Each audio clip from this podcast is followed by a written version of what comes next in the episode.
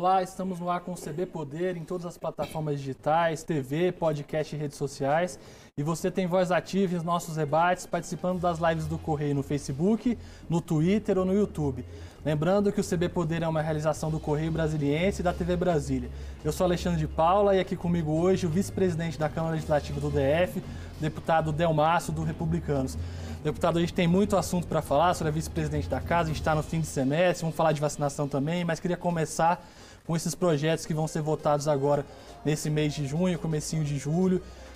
Todo mundo querendo saber de retomada econômica, isso está na pauta também da Câmara, né? O que, que vai ser votado agora? Isso é verdade. Primeiro, agradecer, Alexandre, pela oportunidade e dizer nós, a prioridade da Câmara Legislativa agora no mês de junho vai ser votar o pacote econômico que o governo encaminhou à Câmara, chamado Proeconomia 1.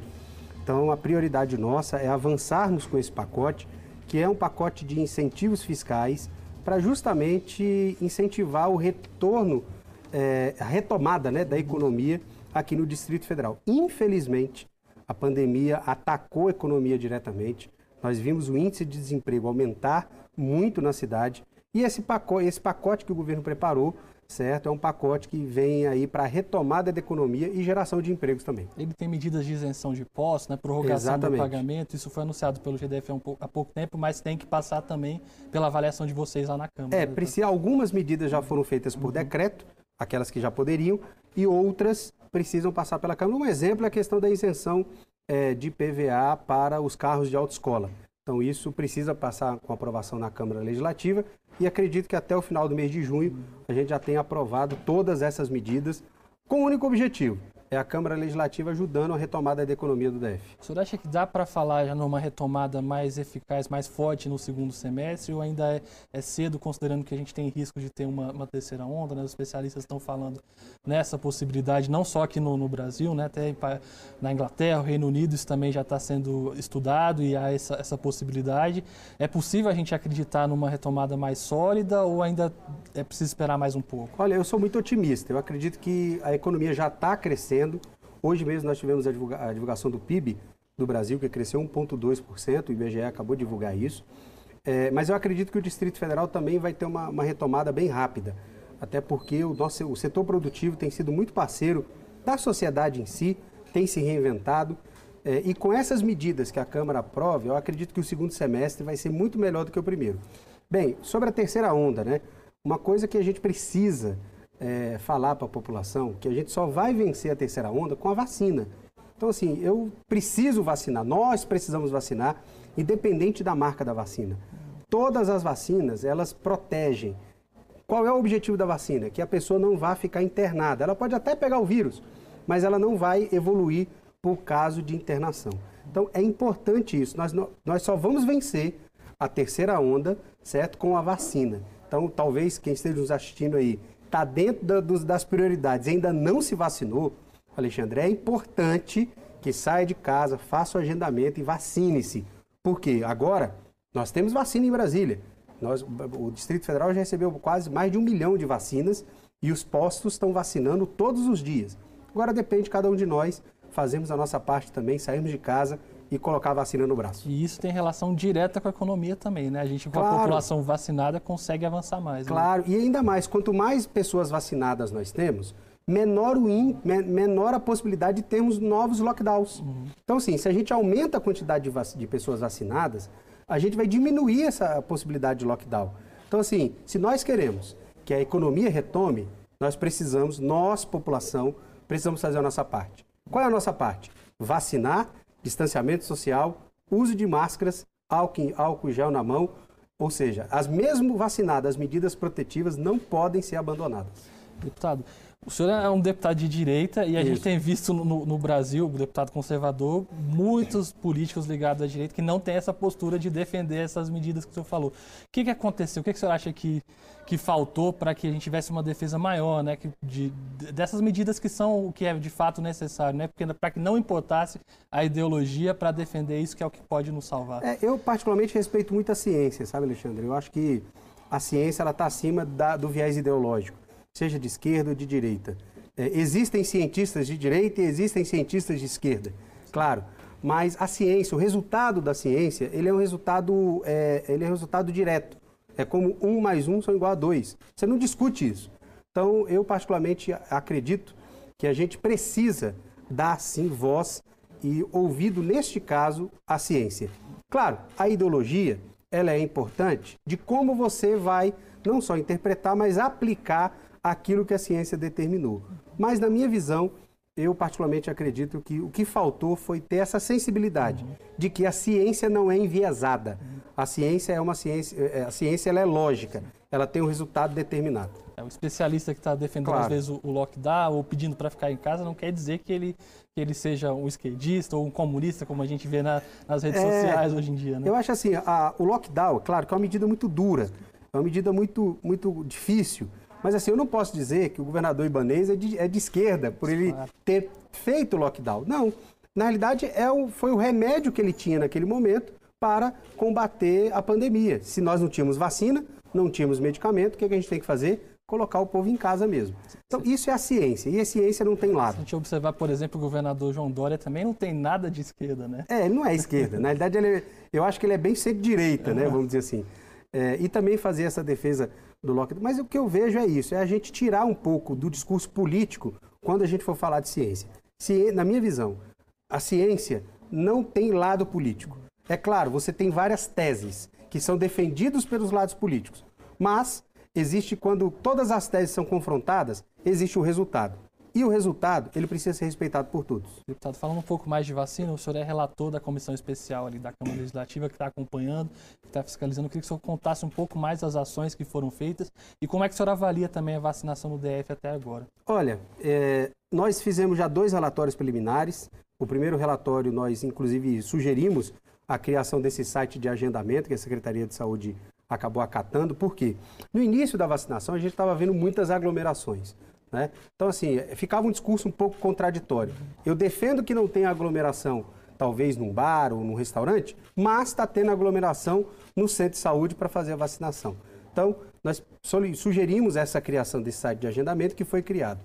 Outro ponto também, é, que nós sugerimos agora, no segundo relatório, que foi que a Secretaria de Saúde do DF melhorasse a articulação junto ao Conselho Nacional de Secretários de Saúde. Por uma questão, a quantidade de distribuição de vacinas não segue uma lógica proporcional.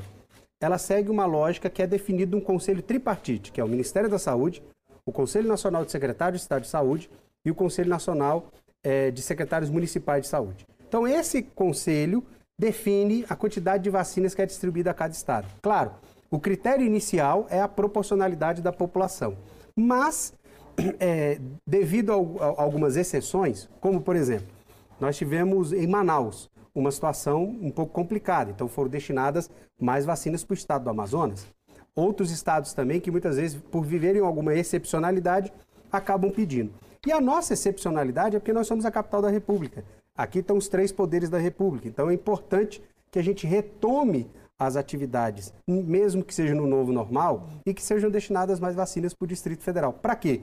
Para que todos os poderes e as pessoas aqui de Brasília possam retomar as suas atividades, aquelas que estão paradas, que hoje praticamente quase aliás, poucas pessoas estão paradas nas suas atividades. E houve um número considerável, até principalmente no começo, de pessoas de outras unidades da federação que vieram para cá. cá. né? Isso também Exatamente. justifica é, resolver um pouco melhor essa proporcionalidade. Fazendo né? essa, essa, como é que ele fala, essa transferência. Né? A gente teve, teve muitas pessoas de Goiás que vieram para cá, a gente vê um número grande, até por causa do entorno também do Distrito Federal. Que acaba estando aqui o tempo que acaba, também, é, né? E é muito próximo, né? Uhum. Você sai de Águas Lindas, Novo Gama, Cidade Ocidental, é muito próximo você chegar ao Distrito Federal, então é importante fazer essa equalização, principalmente com as vacinas distribuídas do Estado de Goiás e do Distrito Federal. Em muitos casos não dá nem para dizer que é injusto, né? Assim, além do SUS ser universal, as pessoas que estão vindo para cá é, às vezes trabalham aqui, né? Tem uma é, relação. Eu não, eu não acho que é injusto. Eu acho que assim, como o SUS a, a, nossa, a nossa, o nosso sistema de saúde ali é universal, não acho, eu não acho que é injusto. Uhum. Nós somos brasileiros. Então, aonde o brasileiro tiver, ele tem que ser vacinado. Agora, é claro que o gestor da saúde, neste caso o Ministério da Saúde e os conselhos, precisam levar isso em consideração. Essa questão do agendamento, ontem o secretário Osney até disse reforçou que a partir de agora vai ser sempre por agendamento, que estava acabando causando uma, uma procura muito é, corrida no, nos primeiros Isso. dias, né, nos postos de saúde. A intenção é dar uma equilibrada nisso, né, deputado? É, dar uma organizada. Para quê? Para evitar aglomeração. Porque não dá, como eu falei, não dá para a gente pregar e até mesmo como a ciência recomenda, que não se tenha aglomeração em alguns lugares, e no posto de saúde tem aglomeração. Uhum. Então a gente precisa, nós como poder público, né, eu, eu chamo que eu faço parte, né, sou membro de um, de um dos poderes, a gente precisa se organizar nisso. E é importante que a Secretaria de Saúde adote isso Lembrando que isso foi uma sugestão nossa no primeiro relatório preliminar que nós fizemos na Comissão da Vacina. Tá, algo que o senhor falou aqui no início, que acho que é importante reforçar, é essa questão da, das marcas, né? Tem muita é. gente aí querendo escolher, na internet está a piada de sommelier de vacinas, né? é. né? querendo dizer qual vacina é melhor, e é importante reforçar que nesse momento não, não é hora de escolher, né? Exatamente. O que, que é importante? Todas as vacinas protegem. Todas as vacinas protegem e imunizam certo? Se é da vacina, da, desde a Coronavac, a Pfizer, é, até a Sputnik, que está tendo uma discussão técnica, não política, é, com a Anvisa, tá certo? Então, todas elas imunizam. O importante é estar tá vacinado, seja com a Coronavac, seja com a AstraZeneca, ou seja é, com a Pfizer. A gente não tem o luxo hoje de escolher qual é o tipo de vacina que nós queremos. Por quê? Nós estamos no meio de uma pandemia. E, Alexandre, só para levantar, pela primeira vez da história do mundo, nós vivemos uma pandemia global, como nós estamos vivendo hoje. Nós não tivemos na história do mundo uma pandemia global como essa. Então, nós não podemos nos dar ao luxo de escolher.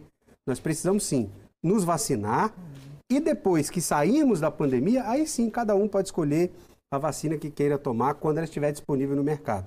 Mas hoje, independente da marca, o importante é vacinar elas são eficientes e seguras também, né? Sim, é, é, que eu falo. Eu tive aqui uma vez falando exatamente sobre essa discussão do Sputnik, é, é, das vacinas. Nós precisamos confiar na nossa agência reguladora. A Anvisa é uma das melhores agências reguladoras do mundo. A Anvisa é um órgão técnico.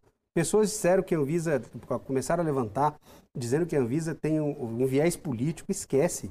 Né? A indicação pode até ter sido política dos diretores, uhum. mas o corpo técnico da Anvisa é muito competente. Então, assim, é, nós precisamos confiar na nossa agência reguladora. A nossa agência reguladora diz que as três que estão sendo aplicadas são seguras, são eficazes, elas protegem, é, é, no mínimo, para que a pessoa não vá por uma internação. Ela pode sim ter, desenvolver uma gripe, uma gripezinha, vamos dizer, se estiver vacinado né? Se tiver vacinado. Sim, ela pode destacar, desenvolver né? uma gripezinha se tiver vacinado. Que fora de contexto essa frase é, é perigosa. Essa frase é perigosa. Mas ela pode desenvolver uma gripezinha se tiver vacinada, mas é importante vacinar. Então, assim, precisamos confiar no nosso órgão de vigilância sanitária, que é um dos melhores do mundo, viu? É, isso quem diz não sou eu, quem está dizendo isso é a OMS, a própria FDA é, dos Estados Unidos fala sobre isso. E é uma coisa interessante, nós brasileiros valorizamos muito de fora e esquecemos de valorizar o nosso trabalho a Anvisa, e aqui repito, é uma das, é, salvo engano, é a segunda melhor agência de vigilância sanitária do mundo. Por isso nós precisamos respeitar a decisão deles. Deputado, ontem você teve uma reunião também com o pessoal do Instituto Butantan para falar sobre a Butanvac, né, que é a vacina brasileira. Como é que foi? Como é que está esse processo? Também? Olha, eu saí, vou, vou, vou sair muito animado, porque a Butanvac vai ser uma vacina 100% brasileira, inclusive com os insumos é, já produzidos no Instituto Butantan.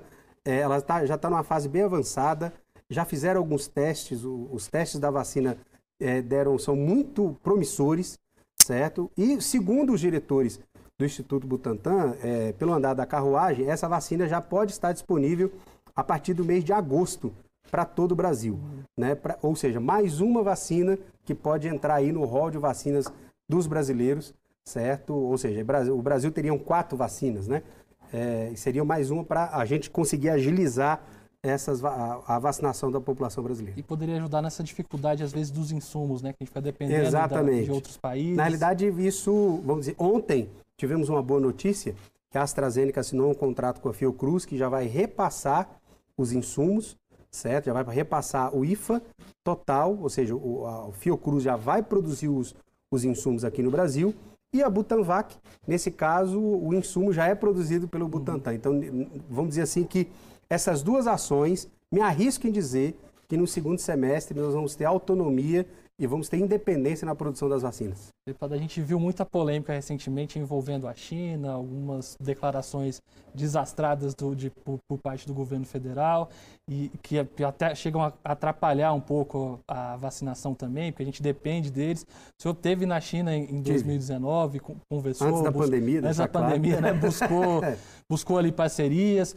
Como é que foi esse, esse contato e como é que o senhor vê essa, essa relação Brasil e China hoje? Olha, Alexandre, nós precisamos entender o seguinte: tirando o viés ideológico, tá? É, primeiro, não concordo com a ideologia do governo chinês, já quero deixar bem claro. Mas eles são os principais parceiros comerciais que o Brasil tem. Hoje, a nossa agricultura, grande parte, fornece para a China, certo? Gostaria muito que os Estados Unidos fossem o nosso principal parceiro comercial, mas por causa de barreiras, é, é, é, barreiras que os Estados Unidos impõem, certo? O Brasil não consegue ainda ser o principal, os Estados Unidos não consegue ser o nosso principal parceiro. Já a China não. Então a gente precisa entender que a economia brasileira não é que depende. A gente tem um grande parceiro comercial. E neste caso, a ideologia, mais uma vez, tem que ficar de lado. É importante fortalecer os laços, os laços econômicos, é importante sim abrir espaço para que o investimento, seja de qualquer país, possa vir para o Brasil, porque nós só vamos ter um boom de crescimento se nós tivermos investimento internacional no Brasil, certo? Se nós valorizarmos esse tipo de investimento. Os chineses querem investir no Brasil, só que não dá para ficar é, politizando a nossa política econômica ou a nossa, a nossa, as nossas relações internacionais. Certo? Então, eu particularmente achei é, é, correta a decisão do presidente Bolsonaro, a troca do ministro das Relações uhum. Exteriores, que melhorou muito já a relação Sim. com a China, certo? E também com os Estados Unidos. Agora, o que nós precisamos é tratar o nosso parceiro comercial da forma como ele merece, sendo o nosso principal parceiro. E claro, para não ficar dependendo da China, é importante que a gente abra portas para outros países, como, por exemplo, sentar com os Estados Unidos e fazer um grande acordo comercial com os Estados Unidos. Sentar, por exemplo, com o Reino Unido, com outros países que tenham economias de primeiro mundo, para que possam investir no Brasil. Então, o, grande, o, nosso, o nosso grande desafio é esse: é nós abrirmos mais a economia do Brasil para que outros países possam investir no Brasil e não ficarmos na dependência de um parceiro comercial. E falando dessas relações internacionais, você acha que o DF também tem um potencial para ser aproveitado Demais mais da sentido? conta. Nós temos aqui todas as embaixadas, 146 embaixadas nós temos aqui.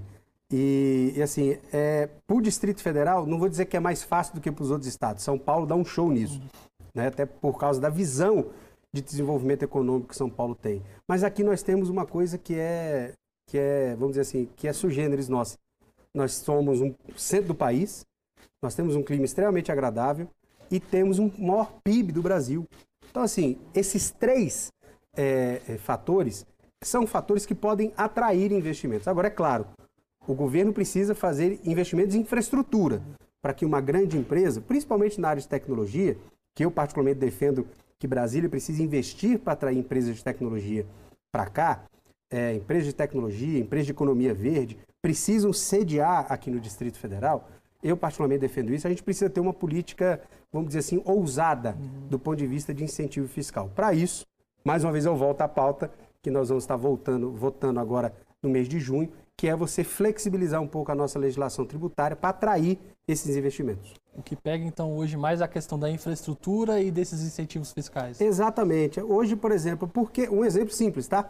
Nós temos um, um outlet que é chamado Outlet Brasília, que está fora de Brasília. Por que, que ele se instalou lá e não se instalou em Santa Maria, um exemplo? Por causa dos incentivos fiscais que foram dados lá, salvo engano, por Alexânia. Né? Nós perdemos, poderia estar feito aqui, mas a Alexânia deu os incentivos fiscais. Então, assim, o que nós precisamos é ter uma política ousada. E aí, todo o poder público, seja o poder executivo, poder legislativo, judiciário e o Ministério Público, nós precisamos entender que os incentivos fiscais eles precisam ser levantados para atrair empregos e recursos para o DF. Deputado, a gente vai fazer uma pequena pausa, um minuto, e a gente volta com mais CB Poder, que hoje recebe o vice-presidente da Câmara Legislativa, deputado distrital Rodrigo Delmasso. Voltamos já.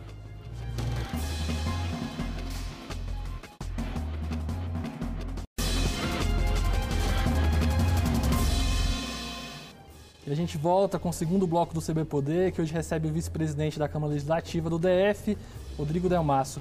Deputado, algumas mudanças tecnológicas aconteceram na Câmara recentemente, mudança de portal, no ano passado ali o painel também, né? Isso. Que, quais foram as principais mudanças agora? O que, que a população pode ter mais acesso à Câmara? Alexandre, nós fizemos um lançamento recentemente agora do aplicativo chamado Agora é Lei. Esse aplicativo reúne todas as leis do Distrito Federal, é, na palma da mão, ou seja, colocando no celular. Então, qualquer cidadão pode baixar esse aplicativo gratuitamente e vai ter o acesso a mais de 6 mil leis que a Câmara Legislativa, desde a sua fundação, desde 1991, aprovou. O que, que eu digo? Né? Que é o direito na palma da mão. Muitas vezes, o cidadão, ele não sabe que tem um direito que está previsto numa legislação distrital. Então, com base, nisso, com, esse, com base nessas pesquisas que nós fizemos, nós lançamos esse aplicativo, certo? Que já pode ser baixado nas plataformas tanto da Apple como na plataforma do, do Android. É gratuito, simples, só você digitar lá agora é lei DF, já pode baixar e é muito fácil também. Você não precisa ter, não tem palavras rebuscadas. O aplicativo já abre com divisão de temas. Depois, se você quiser, pode fazer uma pesquisa também por deputado, é, pode fazer uma pesquisa também por, por, por, tema, por palavras de quais são as leis que tem ali. Então, assim, é muito. É, essa foi um grande avanço que nós fizemos agora é, nessa, nessa legislatura. Agora, nesse, nesse, já nesse segundo biênio, né? Outro avanço também foi o portal da transparência da Câmara. É, a Câmara já tinha um portal da transparência, só que ele era transparente, mas ele não era didático. Mais complexo. Né? É, a pessoa entrava ali, não entendia o que era uma nota de empenho, não sabia o que era uma. Então, muitas vezes, é, se perdia nas informações. Agora não. Nós transformamos aquela linguagem orçamentar, aquela linguagem rebuscada, né, do orçamento, numa linguagem mais fácil. Então, qualquer cidadão hoje pode entrar, ver o que, que a Câmara Legislativa está tá, tá, tá gastando, aonde está gastando, é, como está gastando o dinheiro público, e não só da Câmara, mas também nós fizemos agora um acompanhamento também das, é, é, dos, é, do execução orçamentária do governo. Também já está disponível no nosso site, que é o portal da transparência da Câmara. A gente da imprensa está o tempo inteiro nos portais da é. transparência, né, tentando traduzir para as pessoas, mas é importante também que elas possam ter esse acesso direto. Né? Esse acompanhamento ajuda muito no trabalho, né, deputado? Exatamente. E assim, eu acho que tudo, a transparência é importante porque ela mostra a verdade. Ninguém vai discutir com o número, ninguém vai discutir com o resultado. O resultado está ali. Então, assim, você pode ter que, talvez vai ter que justificar o porquê que você chegou naquele resultado, seja bom ou ruim. Mas ninguém vai discutir com o resultado, ou tentar maquiar, ou tentar fazer algo. Então, o que nós montamos ali na, na Câmara com o Agora Ele, esse aplicativo, e também com o portal da transparência, certo? É justamente para que o cidadão possa ter acesso de forma didática, qualquer cidadão, possa, de forma didática, aquilo que a Câmara Legislativa está fazendo. A gente falou do, no primeiro bloco do setor produtivo, dos projetos que vão ser votados agora no, no fim do, desse semestre, e um, um, uma discussão que está acontecendo na Câmara que é muito cara ao setor produtivo são a, as correções na, na LUOS. Na LUOS, né? é verdade. Na Lei de Uso e Ocupação do Solo. Em que pé que está isso? Como é que vai ser essa, essa discussão? Deve ficar para o segundo semestre? Exatamente. O governo mandou, né, o, o governador Ibanez, junto com o secretário Matheus, mandaram lá para a Câmara Legislativa. O secretário Matheus já teve, inclusive, uma reunião com o Colégio Líderes. Nós entendemos a importância, mas eu acredito que é importante a gente é, debater exaustivamente para que a gente possa aprovar um projeto que lá na frente não tem que ser corrigido novamente, como aconteceu é, é, com a Luoz, né? que chegou no, no final do, de 2018, aprovamos e agora vamos ter que fazer uma correção de novo. Então, assim, é uma cobrança do setor produtivo, a gente sabe disso, mas a Câmara está tendo cautela, e aí o presidente da Comissão de Assuntos Fundiários, deputado Cláudio Abrantes, é perfeito, está agindo de forma é, perfeita nesse, nesse sentido, certo? De fazer as discussões de fato, para quê? Para que a gente possa aprovar algo que não precise ser remendado lá na frente. Deputado, acho que é natural num momento como esse que a cobrança na Câmara Legislativa, no Congresso Nacional, no Executivo também seja mais forte, maior. Sempre há uma cobrança, né? mas nesse momento fica mais esse questionamento. O senhor acha que a Câmara está conseguindo cumprir o papel que deveria durante a pandemia e quais ações o senhor destaca entre as que, que foram tomadas por vocês? Alexandre, eu acredito que sim. É, primeiro papel preponderante foi garantir os auxílios emergenciais. Nós aprovamos em tempo recorde todos os projetos que garantiu os auxílios emergenciais, sejam para categorias ou seja para a população vulnerável. O segundo ponto, nós demos condições ao governo para que ele pudesse ter, tomar atitudes e ações é, para agir rápido no, no, processo de pandemia. Um exemplo foi a aprovação do decreto legislativo que, de, que coloca o Distrito Federal em estado de calamidade pública. Isso é uma atitude do poder legislativo, certo? Isso dá essa facilidade. E um outro ponto também que é fiscalizar. Nós temos fiscalizado. A Câmara, tem, muitas pessoas acham que a fiscalização é só abrir CI. Não. A, Câmara Legislativa, no seu conjunto de deputados, tem fiscalizado sim. Tem fiscalizado por meio das suas comissões. Nós temos uma comissão específica, específica de fiscalização que tem acompanhado para e passo todos os contratos que são feitos é, é, na saúde ou em todas as áreas durante a pandemia. Então, o que vale mostrar aqui é que o papel de fiscalização não fica restrito a uma CPI. O papel de fiscalização é feito pelas comissões e todas as comissões estão fazendo. Por exemplo, a comissão, eu faço parte da Comissão da Educação e Saúde. Nós já vamos chamar o pessoal do secretário de Cultura para que ele possa apresentar a sua prestação de contas. O que, que a Secretaria de Cultura fez para o setor cultural durante a pandemia? Isso é fiscalização, ele vai ter que apresentar uma prestação de contas. Da mesma forma, o secretário de, é, de Educação, da mesma forma, o próprio secretário de Saúde. O que, que foi feito na, na pandemia, na saúde, como é que foi empregado esses recursos? Então, assim, isso é fiscalização, sem politizar o processo. A oposição tentou emplacar duas CPIs, né? uma mais voltada geral para a saúde na pandemia e outra no, específica para o IGES, né? para supostas irregularidades nesses dois aspectos. O senhor foi contra, eu queria entender por quê e, e essa questão da fiscalização. A, a CPI não, não poderia ajudar de alguma maneira também? A gente está tendo no Congresso, né? eu queria que você explicasse um pouco melhor o, o Então vamos ponto. lá. Qual é o papel de uma CPI? É investigar. A CPI é uma grande delegacia, vamos dizer assim. Delegacia formada por deputados. Se o papel é investigar, nós precisamos fazer a seguinte pergunta: já está sendo investigado por algum órgão público? Resposta nesses dois casos: sim. O Ministério Público abriu uma, abriu uma investigação muito bem conduzida, a Operação Falso Negativo, que inclusive levou preso a cúpula da saúde, certo? Pedido pelo Ministério Público. Então, já está tendo uma investigação. Uma investigação feita pelo parlamento é para quê? Qual o objetivo da investigação? Ah, para nós aprofundarmos mais nas investigações. Então quer dizer que eu estou dizendo que o Ministério Público é incompetente? Por isso, votei contra.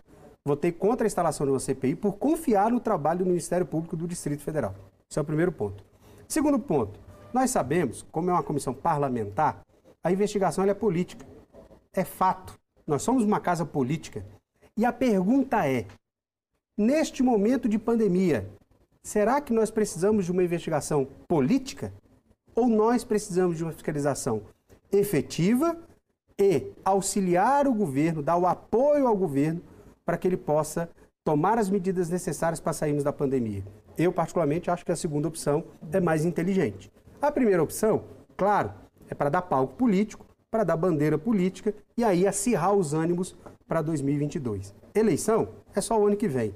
E aí cada um vai se ap apresentar nas suas propostas. E digo mais, é, em relação às duas CPIs, tem investigações, tanto a do IGES tem investigações em curso, que na minha visão temos que deixar terminar, que o Ministério Público investigue, que a Polícia Federal, Polícia Civil, termine as investigações. E o que eu defendo? Quem roubou dinheiro da saúde tem que ser preso. Quem desviou dinheiro da saúde mata vidas. Para mim, quem faz desvio de dinheiro da saúde é como se estivesse matando pessoas. Tem que ser considerado crime hediondo. Mas o melhor instrumento que nós temos, nós já temos. Então, nós vamos fazer um retrabalho, abrindo as CPIs. Na minha visão, isso não é inteligente. O senhor acha, então, que a CPI seria mais eleitoral do que efetiva? Seria um retrabalho, porque as conclusões seriam as mesmas da investigação, seriam as mesmas investigações que estão tendo no Ministério Público. E outra coisa, qual é o, o final de uma CPI? A CPI não pode indiciar ninguém. O que, que ela vai ter que fazer? Ela abre, faz o seu relatório, ouve todo mundo, faz o seu relatório e encaminha para o Ministério Público. Ora, se o Ministério Público já está investigando, eu vou mandar as informações que eles já sabem, por que, que eu vou fazer isso? Falando em oposição e polêmica também mais recente, é, a chegada da Copa América, a vinda da Copa América para o Brasil e provavelmente aqui para o DF, né, o governador disse que não se opõe, existe uma, uma possibilidade até de ter abertura, o final aqui. E a oposição reagiu, mandou ofício para o governador sugerindo que não, que não fossem feitos jogos aqui. Queria saber como é que o senhor vê, o que, que o senhor acha, qual a sua posição em relação a isso. Eu, particularmente, não sou contrário à realização da Copa América em Brasília, não. Só que, na minha visão, precisa ter os cuidados sanitários necessários. Por quê? Nós estamos tendo um campeonato brasileiro, está acontecendo normalmente, os campeonatos estaduais acontecendo normalmente, a Copa Sul-Americana está acontecendo normalmente a, as, outros jogos. É, é, Brasília vai ser sede do, Ju, do Jubes agora, é, é, agora em outubro. Isso, agora em outubro, setembro, salvo engano. Certo? Nós vamos ser sede, vamos trazer mais de 2 mil atletas para cá. Então, assim, tendo os cuidados sanitários necessários, eu, particularmente, não sou contra, acho que é muito bom. Uhum. Inclusive, vai ajudar a retomada da economia, porque você vai acabar, pelo menos as delegações vão vindo para cá e as delegações vão acabar deixando divisas aqui no Distrito Federal. Eu acho essa movimentação da oposição um pouco exacerbada, certo? Porque, é, se for assim, era bom, então, que as manifestações que aconteceram não tivessem acontecido. Eu, particularmente, não fui nenhuma das duas, até porque eu sou contra a aglomeração desse nível certo? Então, não trazer esse tipo de. É, não trazer um tipo de campeonato desse para Brasília é, na minha visão, fazer um gol contra a nossa capital. E, e o senhor acha que o Brasil e Brasília hoje têm condições de cumprir essas medidas sanitárias a esse ponto, de evitar que seja um, um problema maior? Eu acho que sim. Nós estamos cumprindo com o Campeonato Brasileiro. Nós não, não estamos, pelo menos assim, não está sendo noticiado uhum. o que os atletas estão é, é, tendo casos de Covid, assim, teve no ano passado, mas esse ano não. É, então eu acredito que sim. Eu acredito que nós temos condições sim. A saúde, nós temos equipe muito competente para isso, certo? E agora, é claro, precisa ser uma ajuda tripartite, né? Precisa ser o governo federal, os estados e municípios se unirem para trazer esse grande evento para cá, certo? Para justamente com o objetivo retomada da economia, mas com responsabilidade sanitária. Existe uma, uma possibilidade, uma iniciativa, uma ideia de que tem até público na, na final. Você acha que poderia, seria possível controlar depende. ou aí já é demais? Eu acho, aí já acho que já avança muito e depende de como é que vai estar a nossa vacinação. O que, é que eu defendo? Se nós atingirmos mais de 80% da população brasileira vacinada, aí eu concordo. Se não, eu acho que tem que manter sem público. Fazer como, por exemplo, a Itália. A Itália está sediando o Mundial de Vôlei lá, com uma bolha, é, é, tanto masculino quanto feminino, certo? O Japão vai fazer agora as Olimpíadas da mesma forma. Tudo bem que existem movimentações lá para cancelar as Olimpíadas, enfim. Mas tendo responsabilidade sanitária, nós não podemos abrir mão é, é desse evento, que na minha visão é muito importante para a retomada da economia muito atento ao cenário político desde sempre. Isso falou da, de 2022, falou da, das manifestações.